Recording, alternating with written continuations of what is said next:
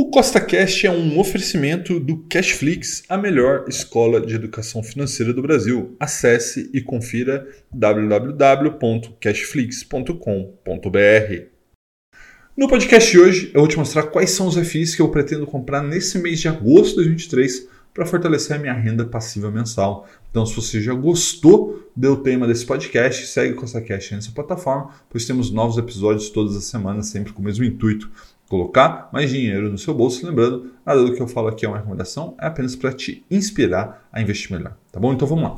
Como você pode ver, né, esse gráfico aí na sua tela do IFIX, que é a média dos fundos imobiliários no Brasil, ele sobe 2,52% nos últimos 30 dias tá? porque a gente está em, na expectativa de queda de juros no Copom. Então, com isso, a gente vê o mercado reprecificando os ativos de risco e com os fundos imobiliários não seria diferente. E agora eu vou te mostrar quais são os FIs que eu pretendo comprar nesse mês de agosto de 2023, mas lembrando, nada que eu falo aqui é uma recomendação, é apenas para te inspirar a investir melhor. Esse momento que nós estamos vivendo é um momento muito importante. Né? Essa semana que vai começar, nós vamos ter a reunião do Copom e nessa reunião a gente deve ter a diminuição da taxa de juros. E com isso, nas últimas semanas, né, como a gente viu, né, o IFIX subindo, enfim, o, Ibovespa acima de 120 mil pontos, ou seja, todos os ativos de risco estão subindo, menos os FIs de papel. Né? Os FIs de papel estão lá embaixo, porque muitos deles são indexados à inflação, a inflação está lá embaixo, então rendimento menor, rendimento menor, a cota fica lá embaixo. Não adianta. O pessoal quer comprar renda passiva, então se a renda passiva está menor, o mercado precifica lá embaixo. Né? Então, para mim, isso é uma grande oportunidade, porque o estado atual de inflação controlada no Brasil, cá entre nós, não é um cenário, vamos dizer assim, é, natural. Né? A gente sempre está brigando com a inflação. Então, nesse momento, para mim, os FIs de papel são uma grande oportunidade. É o que eu pretendo comprar. E vou começar comprando aqui esse mês IRDM11, que para mim é um dos melhores FIs de papel, porque FII de papel acaba passando pela gestão. E a gestão de Erígio é muito boa, na minha opinião. Né? Então, vamos lá, vamos dar uma olhada nos nossos fundamentos. Nesse momento, IRDM11 negocia por R$ 86,50, que é uma queda de 15,35% nos últimos 12 meses. Não, o valor patrimonial do IRDM11 nesse momento é de R$ 89,63, o que dá um desconto de 3%, né, PVP de 0,97. Nos últimos 12 meses pagou R$ 11,27 de renda passiva, que dá um dividend yield de 13,03%. Tem uma taxa de administração de 1% ao ano e não possui taxa de performance.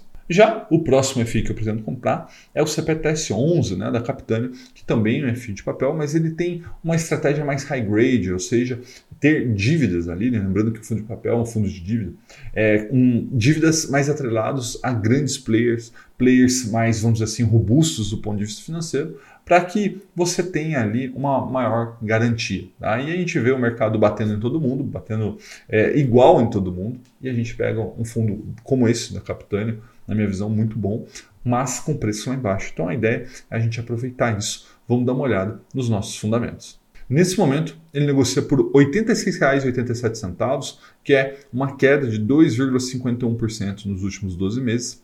Negociar abaixo do valor patrimonial, que é de R$ 90,93, com o PVP nesse momento de 0,96 nos últimos 12 meses pagou R$ 9,81 de rendimento, que dá um dividend yield de 11,29%, tem uma taxa de administração de 1,15% ao ano e não possui taxa de performance. Já o próximo FI é um dos maiores do mercado, né, que é o MXRF11. Né? Se você não conhece, ele é um ativo, é, como eu já disse, um dos mais antigos do mercado e que investe em grandes grupos empresariais, né, em dívidas né, de grandes grupos empresariais, como Fensas, Shoppings, MRV, Prevent Senior, enfim, grandes players. Né? E aí, no mercado, nesse momento, como eu disse, bate em todo mundo, bate em MXRF11 também, eu vejo uma ótima oportunidade de compra nesse momento. Dá uma olhada.